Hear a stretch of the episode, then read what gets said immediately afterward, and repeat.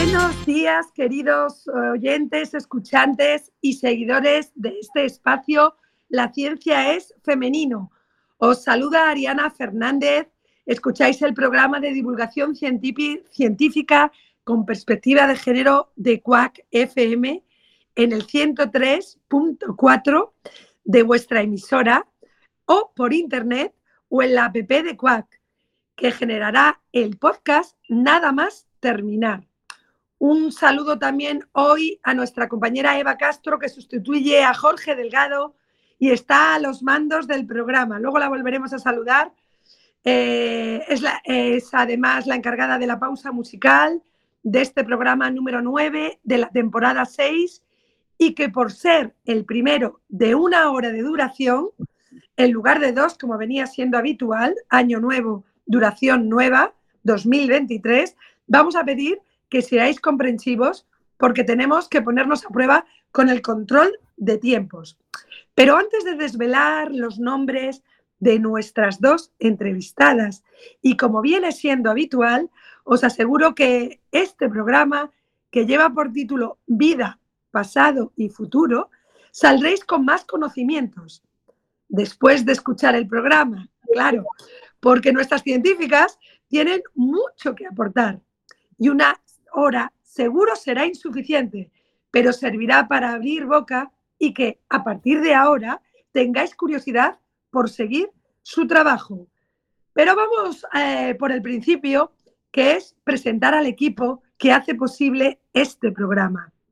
Maribí Iglesias, coproductora del programa, que se encarga de conectar con nuestras científicas y organizar su presencia en el programa. Recuérdanos, por favor, Maribí, que sé que estás en Ourense y desde Urense y desde la fría Urense, supongo, ¿por qué necesitamos que nos ayudéis a contactar con nuestras científicas? Buenos días, Ariana. Buenos días a todos en este, efectivamente, este frío último domingo de enero desde Trellerma, eh, Urense, efectivamente, muy frío, pero con sol. Tenemos sol, con lo cual, bueno, una cosa compensa a la otra. Eh, pues os cuento el por qué eh, solicitamos vuestra colaboración para dar eh, visibilidad a las científicas gallegas o no gallegas que están en Galicia con un proyecto y que todavía no las conocemos. ¿Cómo lo podemos hacer? Pues enviándonos un WhatsApp al 606 15 2409 por mail a producción lacienciasfemenino.com o a través de todas nuestras redes sociales y desde luego nuestra página web www.lacienciasfemenino.com. Con lo cual, y si consideráis que hay alguna vía alternativa para que nos la hagan llegar, pues también sería genial, genial. Que esto hay que eh, ampliarlo mucho. Muchas gracias, Maribí, por ayudar tantísimo a que esto sea una red potente de fuerza de mujeres que se dedican a la ciencia. Eh, desde Urense también creo, Eva Castro, no sé si en la zona variable con más frío o menos frío, me imagino que ha parecido, que es, que es mm, la que lleva la producción artística y el desarrollo de proyectos y está a los mandos del ambiente que generamos en el Twitter. Y hoy de verdad, Eva, a todos los mandos. ¿Cómo nos pueden seguir en redes sociales, Eva? Sí, sí, sí. Aquí somos multifuncionales en La Ciencia es Femenino. Eh, muy buenos días a todas. Vale, hoy es un programa nuevo, ¿no? Eh, en este año, y, pero hay cosas que no cambian, como por ejemplo nuestras redes sociales, ¿no? Que seguimos teniendo activa nuestra cuenta de Twitter eh, y también, por supuesto, nuestras cuentas de Facebook, Instagram, LinkedIn y YouTube. La única diferencia, ya sabéis, es que nuestra cuenta de Twitter se llama Ciencia y tú y en el resto de redes podéis encontrarnos buscando La Ciencia es Femenino. ¿Qué hacemos en los programas? Pues eh, intentamos utilizar todos los que queramos comentar el hashtag La Ciencia es Femenino para que podamos eh, localizaros. Vale, pues venga, compañeras, muy buen programa a todas y, seguimos aquí en la técnica. Cualquier, cualquier fallito vais a ser eh, benévolas conmigo, ¿no? ya sabéis que esto está, está como está, ¿no? Por supuesto, Eva. Y luego te daré paso porque tuvimos asamblea. Ya sabéis que la ciencia femenina no solo es un programa de radio, sino que es una asociación para dar visibilidad a las mujeres científicas. Y eh, luego os contaremos. Luego ya, Eva, cuando esté ya esto todo más, la, música más en marcha, te daré paso.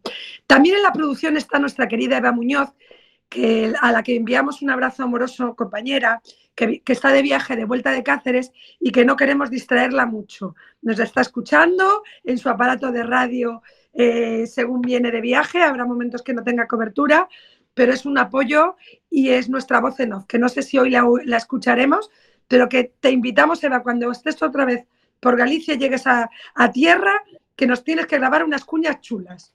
Y ahora sí, vamos con la presentación de nuestras científicas. Nuestras invitadas son Margarita Fraga Ares, directora técnica de Cultigar, y María Loira Enríquez, profesora tutora en la UNED de A Coruña, eh, de temas desde la prehistoria hasta varios momentos de la historia. Así que si te parece, Eva Castro, ponemos la sintonía de fuera de contextos y les explico en qué consiste. Fuera de contexto. Detrás de esa investigación siempre hay una historia que todavía no sabemos. Funny how a lonely day can make a person say what good is my life. Funny how a breaking heart can make me stop to say what good is my La dinámica es la siguiente, María y Marga. Eh, fuera de contexto, como su propio nombre indica, son una serie de preguntas en las que vais a jugar las dos. La pregunta se hace sobre el expertise, es decir, el área de conocimiento de cada una de vosotras, pero enlaza y, es una pregunta para rebotar a la compañera, porque hemos cambiado, antes éramos tres, ahora son dos y, nos tiene que, y tenemos que jugar ambas al tema los que habéis visto el cartel que ya está colgado en Twitter, veréis que el título del programa es Vida, Futuro y Pasado. Y tenemos a alguien experto en arqueología, prehistoria y alguien experto en eh, cultivos eh, y especies forestales y en la mejora genética. Fijaos qué combinación. Pues ya veréis a lo largo del programa cómo vamos a hilar, eso le gusta muchísimo a Elena, esto de hacer hilos y de tejer una nueva manta, cómo vamos a tejer un programa Estupendo. Marga, voy contigo. Marga Fraga, actualmente eres directora técnica de Cultigar en la Fundación Baidella de Galicia, enfocada en la micropropagación y mejora genética de especies forestales, ornamentales y hortofrutícolas. Llevas trabajando en esto desde el 2003, es decir, ya dos décadas en este año, y te enfocas en líneas de investigación como el saneamiento vegetal, la puesta a punto de protocolos de, micropropagación y aclimatación de especies de interés ornamental, forestal y hortofrutícola, como hemos dicho antes. Además, mantenimiento de bancos de germoplasma, que suena así a, ciencia ficción, y al registro de nuevas variedades de interés comercial, que alguno de los que nos está escuchando ya esto le agudiza el ingenio. Reproducir la vida, aunque sea vegetal, preparada y así, aquí va la pregunta, sigue sonando a milagro, a creación, a demiurgo. Marga, ¿qué cosas te siguen sorprendiendo, por maravillosamente complejas y a la vez sencillas que sean dentro y fuera de la profesión? Y María Loira, atenta, que esto es una pregunta para rebote.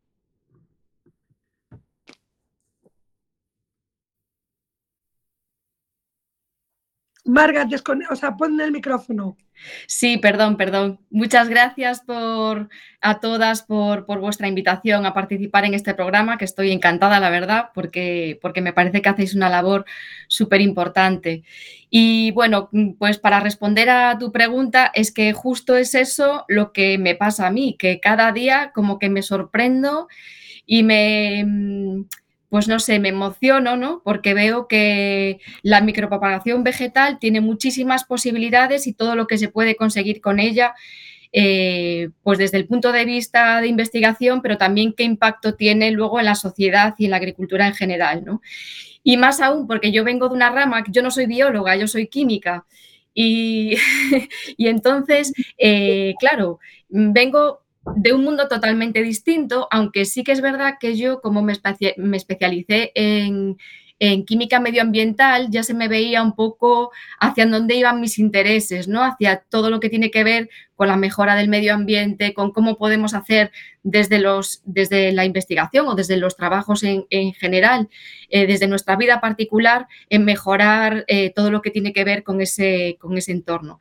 Y por eso cuando me encontré con la con la biotecnología vegetal, que me parecía que iba a ser un campo que, estaba totalmente ajeno a mí. Y es verdad que hay, muchas cosas que, me faltan, digamos, en mi formación, ¿no? Tengo un poco formación de química y de biología y muchas carencias de las dos, pero que eh, en cuanto entré en este mundo tan apasionante de, la reproducción vegetal por cultivo in vitro, me quedé encantada. O sea, me quedé asombrada y dije, bueno, yo tengo que continuar en esto como sea, ¿no? Porque eh, bueno, e, es, muy mágico el poder conseguir a partir de cualquier célula de una planta que tenga esa totipotencialidad que se denomina, ¿no? De, poder eh, generar una planta completa, o sea, me parece asombroso, ¿no? Y es verdad que ahí eh, pues entran mucho temas de investigación porque aunque las plantas tienen esa capacidad, no siempre le damos el entorno adecuado para que eso suceda. Y ahí está, eh,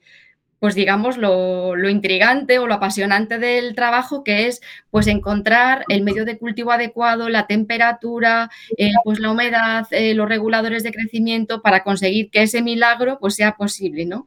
El milagro de dar vida que siempre es pues, pues muy apasionante. Antes de rebotar, Marga, ¿Cuál es la planta que te ha dado más lata y cuál de la que te sientes especialmente orgullosa por haber podido reproducir en esta? Eh, hablamos de microreproducción. No sé si es un cultivo hidropónico, sobre geles, sobre agua, no sé. Cuéntanos un poco para que lo visualicemos. Esto es radio, pero la radio también es magia, lo podemos imaginar. Lo hacemos eh, sobre gel, o sea, es casi un cultivo hidropónico, lo que pasa que lleva un gel, pues simplemente que hace de soporte para que las plantas no se inunden, o sea, no se, no se sumerjan en el medio de cultivo, ¿no? Pero casi viene siendo, viene siendo un cultivo hidropónico. Y pues hay muchas plantas que nos han dado la lata porque todas las que nos llegan al laboratorio son plantas difíciles de multiplicar por métodos convencionales, evidentemente, porque si no es mucho más lógico utilizar un método convencional que siempre va a ser mucho más barato, más asequible. Entonces, todas las especies que nos llegan suelen ser súper complicadas y la mayoría eh, están en el grupo de las leñosas, que son más complicadas todavía de una que nos sentimos muy orgullosas porque nos dio mucho la lata y que luego, pues, pues yo creo que fuimos el primer laboratorio en España en, conseguirlo, fue el portainjertos de pistacho, que es una, un, un portainjertos que se, que se desarrolló en la Universidad de California, pero que no se puede multiplicar mm, por métodos convencionales porque no enraiza fácilmente. En cambio, eh, utilizando el cultivo in vitro sí que hemos sido capaces de, poner, de, poner a disponibilidad de los productores españoles eh, ese porte injertos del que no disponían para poder hacer su producción de pistacho, que como, bueno, no sé si habréis oído, eh, fue uno de los eh, de las mm, producciones o plantaciones fundamentales en los últimos años en España. Ahora ya está decayendo un poco, pero bueno, que nosotros fuimos de los primeros, fuimos de, de, las primeras en poner a punto ese protocolo. Podría hablar de otras. La papaya también fue una especie que nos dio mucho la lata. Y ahora estamos intentando hacer aguacate, porque también en Galicia es una especie que se, que se reproduce, bueno, tiene un clima muy adecuado por su por su alto por, el agua, por el agua, algo tan, tan valioso, ¿no? Que ahora mismo, como es el agua, pues en Galicia tenemos eh, suficiente de momento, esperemos que siga siendo así. Y entonces el aguacate es una especie que se adapta muy bien a, zonas donde hace mucho sol, zona de Ourense, por ejemplo, o zona de, de sur de Pontevedra, de Vigo, Tomiño. Y bueno, eso no lo hemos conseguido todavía. Estamos en ello, estamos en ello. Bueno, pues muchísima suerte. Reboto la pregunta a María. ¿Qué cosas te siguen sorprendiendo eh, por maravillosamente complejas y a la vez sencillas dentro y fuera de tu profesión, María? Bueno, a mí Depende del día, ¿eh, Ariana? Hay días que me sorprende todo y hay días que ya no me sorprende nada. Yo, estaba escuchando con mucha atención a Marga, como no puede ser de otra manera, claro, y estaba pensando en, lo que decías tú de ese enlace y, estaba pensando justamente en el neolítico, ¿no? A mí, eh, algo que me sorprende siempre es ese momento que es excepcional porque es un momento que cambia la vida de la humanidad porque de ser cazadores recolectores y de estar pues eh, a expensas de lo que se encontraba para cazar o para, para recolectar, pues en, ese momento se domestican las plantas, en ese momento se produce la domesticación de las plantas y ya se cambia la manera de vivir. Eh, el, el, hombre, la mujer se localiza en un espacio determinado, lo hace suyo. La territorialidad, pues mira que no cambió todo eso, ¿no? O sea, e, esta cuestión fue fundamental. Y, bueno, que además mm, quiero decir también que en esto tiene muchísimo que ver la mujer, porque por, lo que ella conocía de, lo vegetal y, esa transformación en, gran medida se tiene que deber a ella. Y entiendo que en este momento, y lo digo mm, antes de escuchar a, Marga y ahora me reafirmo, eh, siempre digo que estamos viviendo un momento, bueno, lo pensamos todos, ¿no? no es una idea novedosa, estamos viviendo un momento excepcional, pero en, mi opinión es eh, desde la revolución neolítica, bueno, mal llamada, ¿eh? lo digo así un poco, no se produce otro cambio tan profundo en toda la historia de la humanidad, y van decenas de miles de años, hasta este momento en todos los ámbitos, ¿no? Pero nunca había pensado que en el campo de la agricultura, que fue tan definitivo para aquel cambio de vida, pues que también se estuviesen produciendo estos cambios tan alucinantes, me están pareciendo, ¿no? Esto va a cambiar absolutamente, pues, nuestra manera de, pues, la economía, la manera de alimentarnos, pues todo, ¿no? Bueno, no sé. Sí, sí, es verdad no sé quién lo dijo hace poquito, pero las grandes revoluciones que están por venir tienen que ver con la biotecnología, con la genética, la biotecnología y con la inteligencia artificial y la mezcla de ambas. Y estamos en este momento asistiendo como espectadores a veces sorprendidos de, esta evolución rápida y de este cambio. María, me quedo contigo. María Loira, con un doctorado en Historia, Historia del Arte y Territorio, tu tesis se enfocó en el proceso de romanización en el antiguo territorio de los ártabros. Luego me lo sitúas, pero me suena que estamos por aquí, por Coruña, los ártabros, a lo mejor se, extiende más. Con una valoración sobre formas de poblamiento y organización territorial a lo largo del periodo romano. Eh, bueno, eh, cuentas con un diploma de estudios avanzados, una licenciatura de historia, en historia de la UNED.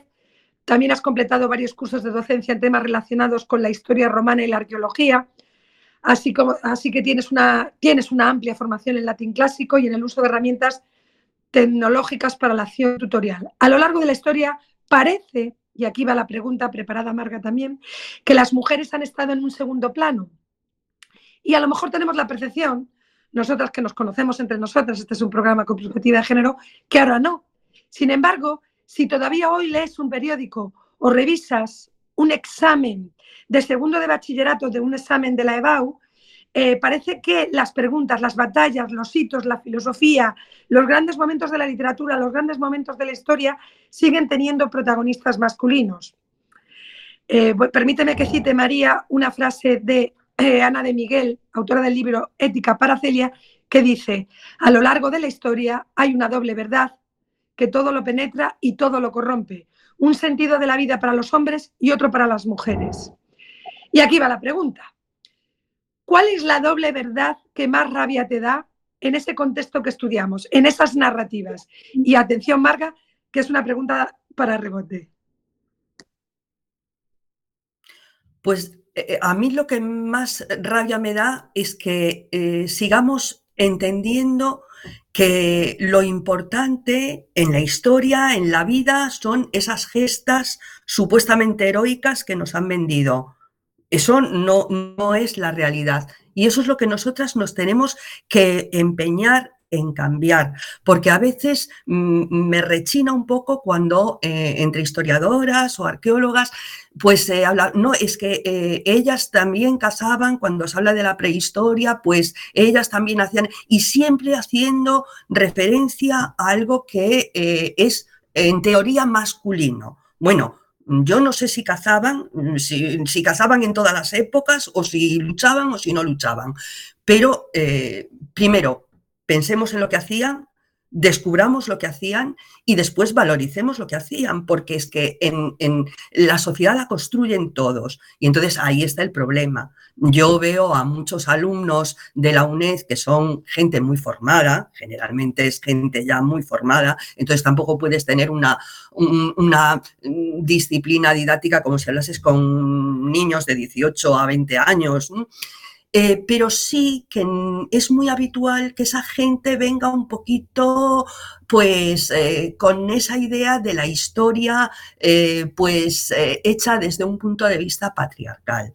Y es así, se conocen muchos datos, pero al final no conocemos nada. No sabemos cómo, bueno, no sabemos cómo era la vida de, nadie, pero de las mujeres especialmente, pues no las conocemos, porque además la arqueología en ese sentido eh, es más, eh, más sincera, porque los, eh, las estructuras están pues para que las estudiemos sin género. Pero los textos históricos no, los textos históricos tienen género y tienen género masculino, porque cuando una historiadora intenta avanzar en, el estudio de, de, la historia de las mujeres, siempre tiene una complicación añadida, porque no están recogidas de la misma manera. ¿no? No sé si me fui un poco del tema, ya no me acuerdo un poco. Ya no, me acuerdo No, pero ¿cuál es la, doble verdad que más rabia te da? Creo que me ha quedado un poco claro, y me imagino que a los oyentes también, que es la narrativa solamente épica o de batalla, cuando hay otros valores como la creación, en los nacimientos, la construcción, la agricultura, el arte, etcétera, etcétera, que también tienen voz femenina, mm. como la siguen teniendo ahora, pero que el punto de vista narrativo sigue enfocándolo en lo patriarcal. Creo, creo que es esto lo que mm, María. Tenemos que descubrir cuáles son nuestros valores, qué nos interesaba, qué, nos interesó a lo largo del tiempo. Yo, mm, los que me conocen saben que siempre digo así un poco en broma, un poco en serio, que nosotras estamos en el hacer y ellos están en el deshacer. Y luego mm, me dan así garrotazos, ¿no? Pero si nos fijamos, la historia que nos cuentan, pues es así. O sea, nosotras cuando, nosotras eh, mm, recogiendo, recolectando, intentando, o sea, a mí que se dignifique la guerra, la guerra está ahí con los, con los seres humanos, pero no se puede dignificar. O sea, es como una enfermedad. Bueno, pues algo que haya que, que, ir eliminando si nos civilizamos. Entonces yo creo que en este sentido nosotras tenemos mucho que aportar mucho, porque bueno, no sería cuestión de estar dando aquí datos determinados, ¿no? Que serían un poco aburridos, pero sí que tenemos datos como la mujer está en otras cuestiones que son lo realmente importante. Pues eso, de, dignifiquemos la vida y no la muerte. Muy, muy a propósito porque seguimos, no aprendemos y seguimos eh, tratando de resolver conflictos con muerte en vez de con política y con diplomacia. Y eso sí que es una diferencia. Tener hijos para mandarlos a la guerra creo que no es una misión, es mi punto de vista, de las mujeres. Pero yo esto no estoy preguntando a mí misma. Vamos a preguntar a Marga y a rebotar, antes de la pausa musical, Eva Castro, ¿cuál es la doble verdad que más rabia te da a lo largo de la historia, Marga? Pues yo creo que a mí lo que más rabia me da es la ausencia de, bueno, pues de que no quede reflejado, documentado el papel de la mujer en la historia como tenía que haber quedado reflejado, ¿no? O sea, como está reflejado el del hombre. Eh, me resisto a creer que no hubiese mujeres eh, pues eso, guerreras o recolectoras o cazadoras o pues no sé, pero, pero yo creo que, la mujer tuvo un papel fundamental en la historia y que no ha quedado suficientemente bien documentado en, bueno, eh, eh, en los documentos, ¿no? Tanto gráficos como escritos. Y, y, bueno, yo creo que eso a veces se sigue un poco también reflejando en quizás eh, en la actualidad, bueno, hace poco que escuchaba también en un programa eh, sobre las mujeres vascas, ¿no? El, papel que tuvieron durante la guerra, que incluso, bueno, eh, realizaban todo tipo de oficios que antes eran llevados por hombres, pero que incluso se dedicaban, pues escuchaba que, que, amarraban los barcos que venían de, la guerra con cuerdas y entre todas tiraban del barco y lo, lo atracaban en puerto, que digo, esas mujeres empoderadas, eh, fuertes, ¿no? Que siempre se dice que las mujeres físicamente somos menos bueno, puede que, algunas sí, pero que realmente hay mujeres, eh, pues con una fortaleza física, con una fortaleza eh, moral y de tirar para adelante y de sacar todos los problemas adelante, que no ha quedado bien reflejado en la historia.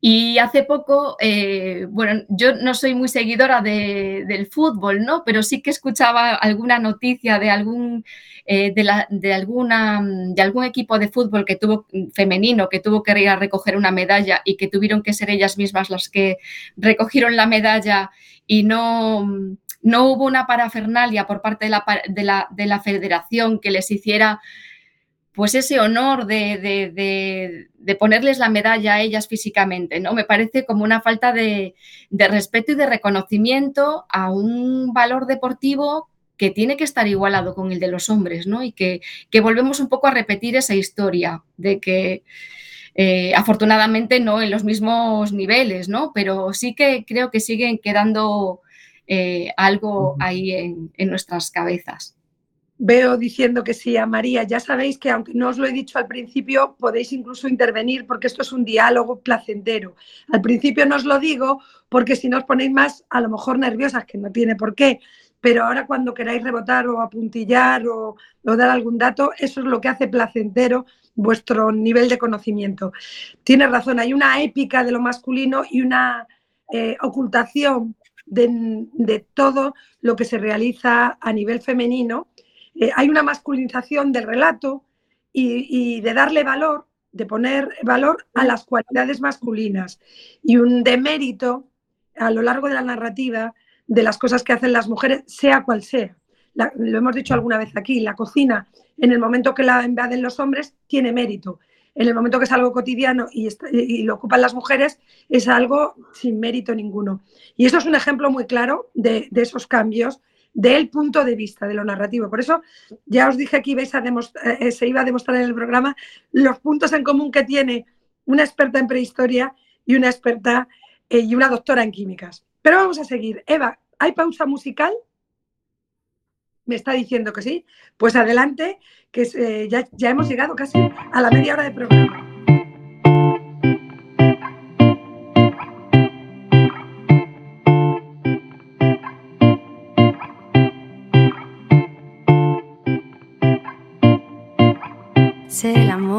Qui nous voit. C'est l'amour qui nous voit. C'est l'amour qui nous voit.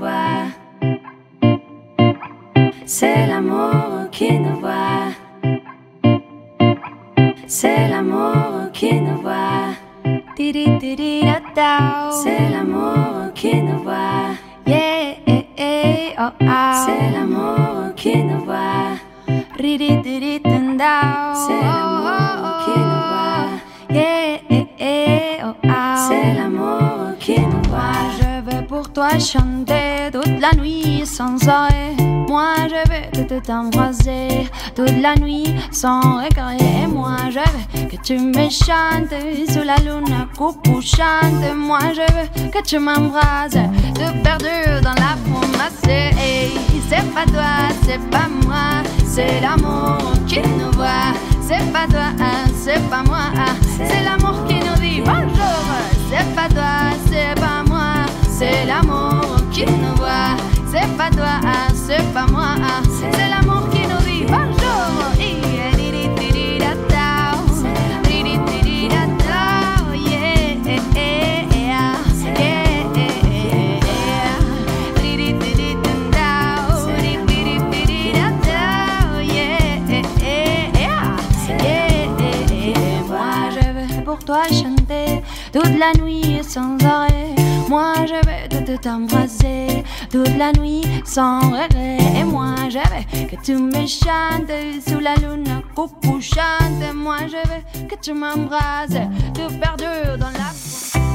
Estas becas de la Fundación Barriet te interesan.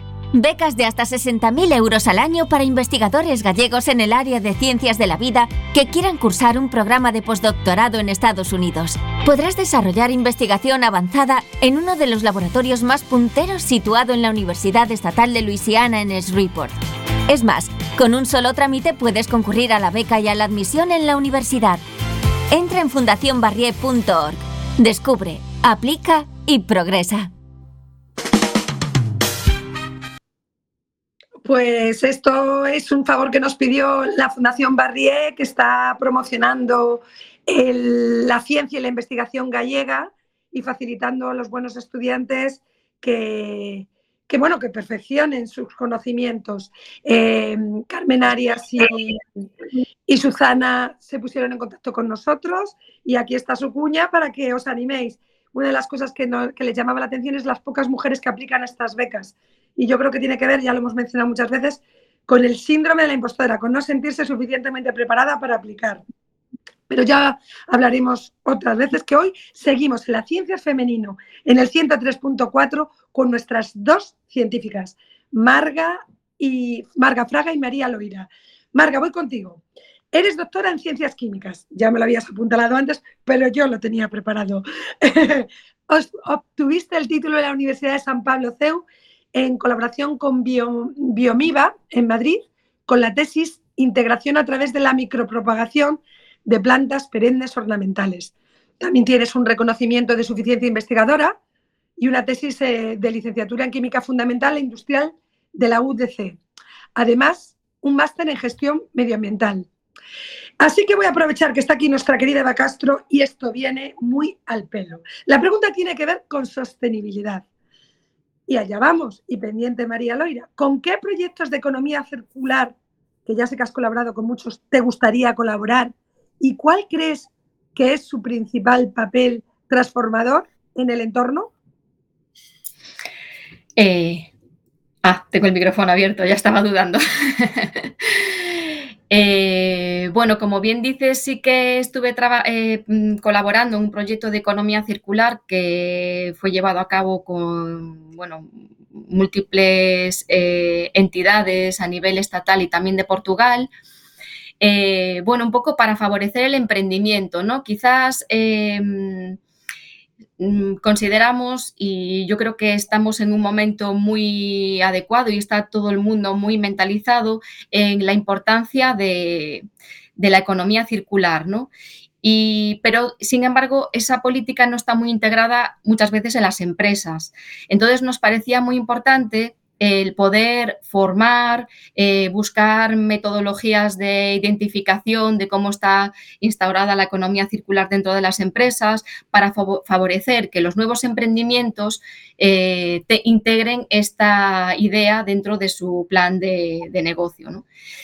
Em, a ver, a mí eh, indudablemente del, beneficio social que eso puede traer, ¿no? Y, bueno, y más aún ahora que se ha, eh, ha, salido la nueva ley de envases, que bueno, tengo ahí sentimientos encontrados con ella, ¿no? Pero, pero bueno, que, va a ser eh, por legislación, vamos a tener que reconvertirnos todos. Sin embargo, hay un aspecto que a mí me gusta mucho de la economía circular que tiene que ver con la economía colaborativa.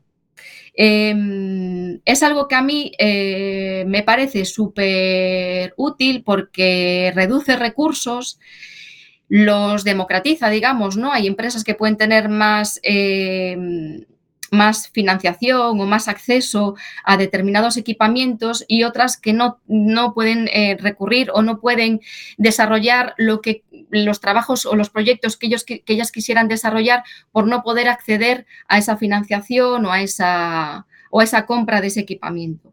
Y sin embargo, la economía colaborativa, que, bueno, puede, puede parecer un concepto novedoso y que sin embargo se ha utilizado muchísimo, sobre todo en Galicia, aquí en, el, eh, mundo rural, ¿no? Eh, pues alguien tiene un tractor y pues todos eh, van utilizando ese tractor o la cosechadora en, las diferentes tierras de los vecinos, pues eso ya era economía colaborativa. Y aquí están surgiendo algunas iniciativas súper interesantes. También, pues retomando un poco lo que decías tú de la cocina, las cocineras, ¿no? Pues hay una cocina colaborativa, por ejemplo, aquí muy cerquita de, donde vivo yo, eh, en Brión, que lo que hacen es pues, recoger todas las, las, sobras que tienen en sus huertas de manzanas, de peras, de melocotones, de, de pimientos, de tomates, que ya sabemos que todas las cosechas vienen así todas a la vez. Y ellos recogen esa cosecha, se juntan todos los vecinos y quien quiera acercarse en una cocina envasan sus productos y, generan una riqueza y un producto eh, totalmente eh, ecológico, sostenible, hecho entre todos, mm, de cercanía, pues lo ponen a disposición de, los consumidores. ¿no? Entonces, lo de la economía colaborativa yo le veo muchísimo potencial y es una, parte que me gusta mucho que debería implementarse en todas las, empresas. Y con respecto a la ley de envases, eh, yo estoy ahí dándole vueltas también a alguna idea porque en el mundo agrícola es verdad que los, los envases de plástico son un problema importante trabajamos todos, yo por, lo menos lo que es en el laboratorio no, que hay muchos laboratorios que se han pasado al, envase de plástico, pero nosotros continuamos manteniendo el eh, término in vitro, que es utilizar eh, los botes de vidrio ¿no? para, para, cultivar las plantas. Pero es verdad que en el invernadero sí que tenemos que utilizar muchos envases de plástico. Y eso, por mucho que buscamos Mm, no, no, no, no encontramos una solución. Pero una solución podría ser a lo mejor ahí la economía colaborativa. El envase que yo utilizo y que desecho puede ser útil para otra empresa que eh, esté en otro nivel superior de crecimiento de la planta y que necesite, eh, ¿no? Pues mi mismo tipo de envase o yo necesito los suyos y en los míos. Bueno, llevo dando, mm, dándole vueltas a esa idea un tiempo y creo que se podría hacer algo en ese sentido. Te está diciendo Eva Castro que sí, porque ella trabaja, eh, ya sabes, en, los objetivos de la Agenda 2030 y en sostenibilidad. Luego nos va a dar tiempo a que le comentes algo. Eh, María, te rebota a ti, pero te repito la pregunta porque ¿con qué proyectos de economía circular te gustaría colaborar y cuál crees que es su principal papel transformador en la sociedad? La verdad es que no, no tengo mucho pensado en este aspecto, se me va un poco. Pero mm, yo estoy eh, colaborando con un proyecto de investigación en la Ría de Viveiro de arqueología subacuática. Llevamos ya cinco años y no es fácil en la arqueología galaica que esto continúe. Y a mí lo que me gustaría es que este tipo de proyectos eh, fuesen, eh, se fuesen extendiendo, ¿no? porque necesitamos investigación en todas las rías y en el interior también. Y a mí me parece que en este sentido, pues eh, las zonas que, a veces pues eh, están, bueno, estoy pensando por ejemplo en la zona esta de Orense, la zona del Sil, de la Ribeira Sacra, ¿no? Que tendría que ser una zona, pero vamos, mm, eh, tal y como está hoy el, turismo, ¿no? Em, que tanto le gusta el turismo cultural y todo esto, y sin embargo, ¿cómo lo tenemos? ¿no? Pues un poco ese trabajo del arqueólogo y, del historiador que no acaba en, en la excavación, porque ahí es cuando empieza, pues que den un poco de oportunidad y que se colabore pues con, con todos los ámbitos, ¿no? Que esto también es extrañísimo, parece que batallamos contra todos, porque mm, tendríamos que tener apoyo desde la administración, desde todas las administraciones, y sin embargo parece que, em, que, que, la arqueología se impone como un enemigo, ¿no? Yo si tengo aquí algo, pues parece como que lo oculto porque si no me va a traer problemas. La arqueología no trae problemas. Quienes, trae, quienes quienes traen problemas son los que hacen las leyes según qué leyes y el no permitir que las cosas se hagan rápido, ¿no? Entonces yo creo que en este sentido se podría hacer muchísimo para dinamizar muchas zonas, para que la gente conociese su patrimonio realmente y lo pusiese en valor y, las zonas después ya caminan solas. Tenemos el ejemplo muy claro en Francia, clarísimo, y deberíamos aprender en este sentido. Interesantísimo, María. La, arqueología como un recurso de sostenibilidad de zonas deprimidas que lo pueden, eh, le pueden sacar partido desde lo cultural para el turismo, etcétera, etcétera. Ya veo a Eva Castro apuntando. Me quedo contigo, María. María Loira ha sido profesora tutora, bueno, sigue siendo profesora tutora en la UNED de A Coruña eh, ya desde hace varios años. Eh, imparte asignaturas como el grado de Historia del Arte, Arte Prehistórico, Historia del Arte Antiguo en Egipto y Oriente Próximo y en el grado de Historia como Historia de la Cultura Material del Mundo Clásico, Prehistoria 1, las primeras etapas de la Antigüedad, Prehistoria 2, las sociedades metalúrgicas y Prehistoria de la Península Ibérica. Allá va la pregunta y preparada, Marga. ¿Qué dirás tú? Eh, voy a hablar del punto de vista como docente. Lo que es enseñar, lo que es transmitir conocimiento. ¿Qué es lo más valioso de tu trabajo como docente? ¿Por qué te gustaría realmente que te recordaran? Y esa es la pregunta para rebote. Ese por qué nos gustaría que nos recordaran. Eso de que la narrativa del futuro nos gustaría que nos contara en un librito, en un cuentito, en una historia.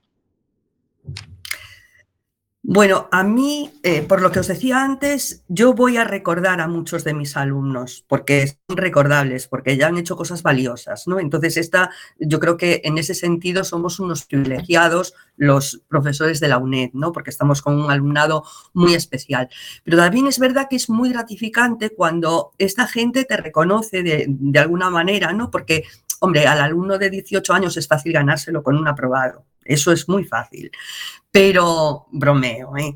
Pero eh, en, otros, ya en otros momentos, cuando es gente pues, que está sacando eh, tiempo a su familia, a su trabajo, a sus aficiones, para dedicarlas al estudio, pues es muy gratificante cuando te están diciendo que les estás ayudando, ¿no? De alguna manera. Mm, ayudando pues a, caminar, porque a mí me parece además muy interesante abrir puertas en la historia, porque a mí no me gusta la historia de datos, yo no tengo mucha memoria, olvido muy fácilmente en fechas y tal. No me interesa eso, me interesa que se sepa entender, que se busque el análisis, que sean siempre críticos, entonces, en ese sentido, claro, efectivamente el alumnado también es una maravilla, ¿no? Porque se presta a todo eso.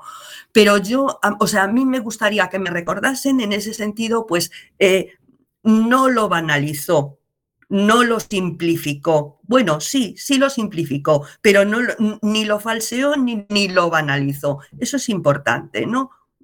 Mm, el ser, pues, mm, es honesto, el ser honesto el decir las cosas con honestidad, porque la historia a veces se presta a no hacerlo. Qué grande, qué gusto. Dan ganas de matricularse contigo en la UNED. Eh, pregunta para rebote, Marga.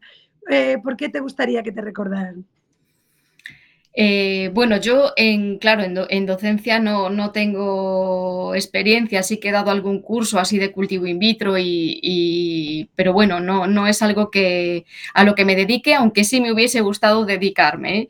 Y como dice María, me encanta que digan, no me importa que, memoricen fechas, porque es verdad que yo en historia siempre fui muy mala, porque tengo muy mala memoria y lo de memorizar fechas no, pero la historia me parece apasionante y siempre que puedo siempre leo algún libro de de historia, ¿no? Pero mm, a mí, yo creo que un poco lo que decía María también, ¿no? Lo que me gustaría es eh, que me... pues no por nada que haya hecho, porque evidentemente lo que yo haya, lo que yo pueda conseguir va a ser un granito de arena dentro de todo lo que, lo que hay, lo que se está consiguiendo, ¿no? Por otros científicos o por otros investigadores, pero sí el despertar en la gente pues ese em, pues vocaciones y ese amor por, la naturaleza, por el cuidado, por la importancia de las plantas, de lo vegetal, que, que no nos damos cuenta de que, de que vivimos casi gracias a, lo vegetal, ¿no? Entonces, pues despertar mm, pues esa inquietud por descubrir eh, pues cómo funcionan, cómo se comunican, cómo eh, pues se, buscan la vida como para ser resilientes, ¿no? Y bueno, yo creo que, es eso, ¿no? Por lo que me gustaría que, otras personas de mi entorno, pues que pues contagiarles un poco esa pasión por, lo, por el mundo vegetal. Marga, desde que el INEO clasificó las plantas, ha habido muchos botánicos que su ilusión ha sido ponerle el nombre a una planta. En el mundo de la reproducción de plantas ya no se puede, no se puede renombrar una planta creada en un laboratorio, puedes ponerle tu nombre Sí, se puede, se puede. Bueno, yo ya tengo nombre de planta y además apellido de bosque. es verdad, Marga Fraga, la verdad es que fue destinato, y el tercero de Ría. bueno, te retomo contigo, Fraga. Sí, sí, perdona, perdona. No, no, pero que sí que sí, se puede, se puede. De hecho, puedes registrar una planta y lo están haciendo los agricultores habitualmente. Eh, pueden ponerle nombres a las nuevas especies que van generando eh, híbridas. Eh, pues ponen el nombre de su madre, de su mujer, de, su hijo, de, o sea que eso sí, no, habría ningún problema. No sé si me gustaría tener una planta con mi nombre. Eso es síndrome de la Ahora ya lo trabajaremos, Marga. Vale, vale. En la próxima espero que haya plantas con tu nombre, que bien merecido te lo tienes. Y nosotros orgullosas de difundirlo. Sigo contigo, Marga. Has coordinado un programa de emprendimiento en el sector agrícola que tiene como objetivo, ya lo comentabas antes, fomentar el desarrollo de nuevas iniciativas y empresas en ese sector. Mediante la formación, por eso has hecho esas pequeñas docencias, que era lo que comentamos, y asesoramiento en áreas claves como la investigación y el desarrollo. Permíteme que introduzca un tema que forma parte de mi área de conocimiento, de mi expertise, incluso de mi trabajo. Soy farmacéutica formuladora especializada en cosmética. Y hay una cosa que siempre me llama la atención. ¿Cuál crees que es la razón por la que la producción y elaboración de cosmética eh, con principios naturales gallegos no está al nivel del desarrollo, por ejemplo, eh, de, otros, de otros áreas como las conservas o la transformación de los productos lácteos en Galicia? Y como además va a ser para rebote, María, voy a aprovechar, porque ya se nos echa el tiempo encima y tiene que hablar Eva Castro sobre la asociación, eh, que este análisis desde lo económico, desde lo, histórico, desde lo histórico, también lo hagas tú. ¿Por qué hay determinadas cosas? Una puede ser la periferia, que estamos en, no estamos a, mano de nada, eh, pero a veces nos hemos quedado con perspectiva histórica un poquito atrás. A lo mejor también tiene que ver con quién hace las narrativas y no solo afecta al tema sexo de mujer-hombre, también afecta a gallego, mediterráneo, etcétera, etcétera. Pero Marga, la pregunta y luego rebote María. Pues no sé, no sé muy bien qué contestar, la verdad, porque sí que es un campo que se me escapa un poco. Eh, sí que conozco emprendimiento y proyectos pequeñitos en tema de cosmética, como tú dices. Eh, y el salto a gran escala me imagino que tiene que ser fundamentalmente un problema económico, un problema de dimensión, ¿no? Porque sí que es verdad que hay pequeños proyectos que al final han conseguido mm, pues la colaboración de grandes multinacionales a nivel cosmético que al final absorben esa marca, ¿no? Digamos que no reconocen eh, la procedencia de esas de esos principios activos en Galicia, que yo creo que hay muchísimos y muchos por, por descubrir también en Galicia y en todo el mundo, ¿no? Pero, pero que, yo creo que tiene que ser un problema fundamentalmente económico. Y, conozco algún caso de, algún, de algo que se está haciendo así, pues por ejemplo, con una rosa antigua que está haciendo una investigadora de misión biológica de, Galicia, que está, eh, bueno, que, que, está extrayendo pues el perfume para, bueno, no es, bueno, sí, cosmética al final, porque también se pueden eh, extraer aceites, ¿no? Y mm, que bueno, tiene, una, tiene pinta de tener una proyección bastante internacional, ¿no? Pero es verdad, conozco otros proyectos muy pequeñitos a base de algas, a base de algunas plantas, pues aceites de camelia o así, que no tienen un recorrido más allá, pero bueno, no sé si al final también hay que potenciar el que haya esas empresas, microempresas pequeñitas de cercanía que puedan funcionar, ¿no? No sé si todo tiene que ver necesariamente con una internacionalización o una globalización. No sé, no tengo claro. Quizá la clave sea lo que tú proponías antes de que nos falta cierto sentido de lo colaborativo, porque a lo mejor uno tiene la industria transformadora, el otro la productora y a lo mejor tiene que ver para esto. Ojalá Efectivamente. este programa sirve para esta reflexión profunda en común. Pues eh, rebotamos a María, eh, a nivel histórico, realmente una revisión histórica de por qué hay determinadas áreas o determinadas cosas que los gallegos, hecho, eh, que los gallegos probablemente hemos hecho bien y que no, no han llegado, no han, penetrado. Si es que es eso deseable, claro, María. Yo, eh, yo creo que es que a nosotros todo lo novedoso nos cuesta somos gente muy aferrada a lo tradicional y nos cuesta cualquier cambio. Eh, después, quería decir que no estamos en la periferia. No, la periferia puede ser administrativa, pero no somos una periferia natural. Nosotros estamos en unas vías eh, marítimas que durante toda la historia fueron muchísimo más importantes que las vías terrestres y estamos en una autopista que es el Atlántico. Entonces nosotros, por ejemplo, la cuestión que comentabas de la industria pesquera, eh, la industria pesquera la traen los romanos. Los romanos instalan aquí industria pesquera abundante en las rías, interesante, todavía por descubrir mucho. Y, son alguien que viene de fuera y que lo hace aquí. Bueno, luego lo perdemos bastante y lo recuperamos eh, recientemente eh, con vascos, con catalanes, pero no, no, nosotros no somos mm, muy artistas en ese sentido, ¿no? Dejamos que se nos vayan un poco las cosas.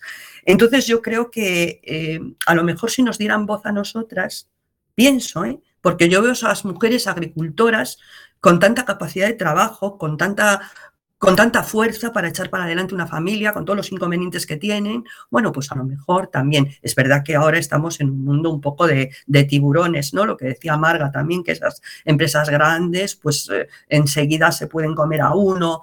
Pero bueno, yo creo que, que nosotras tenemos algo que decir.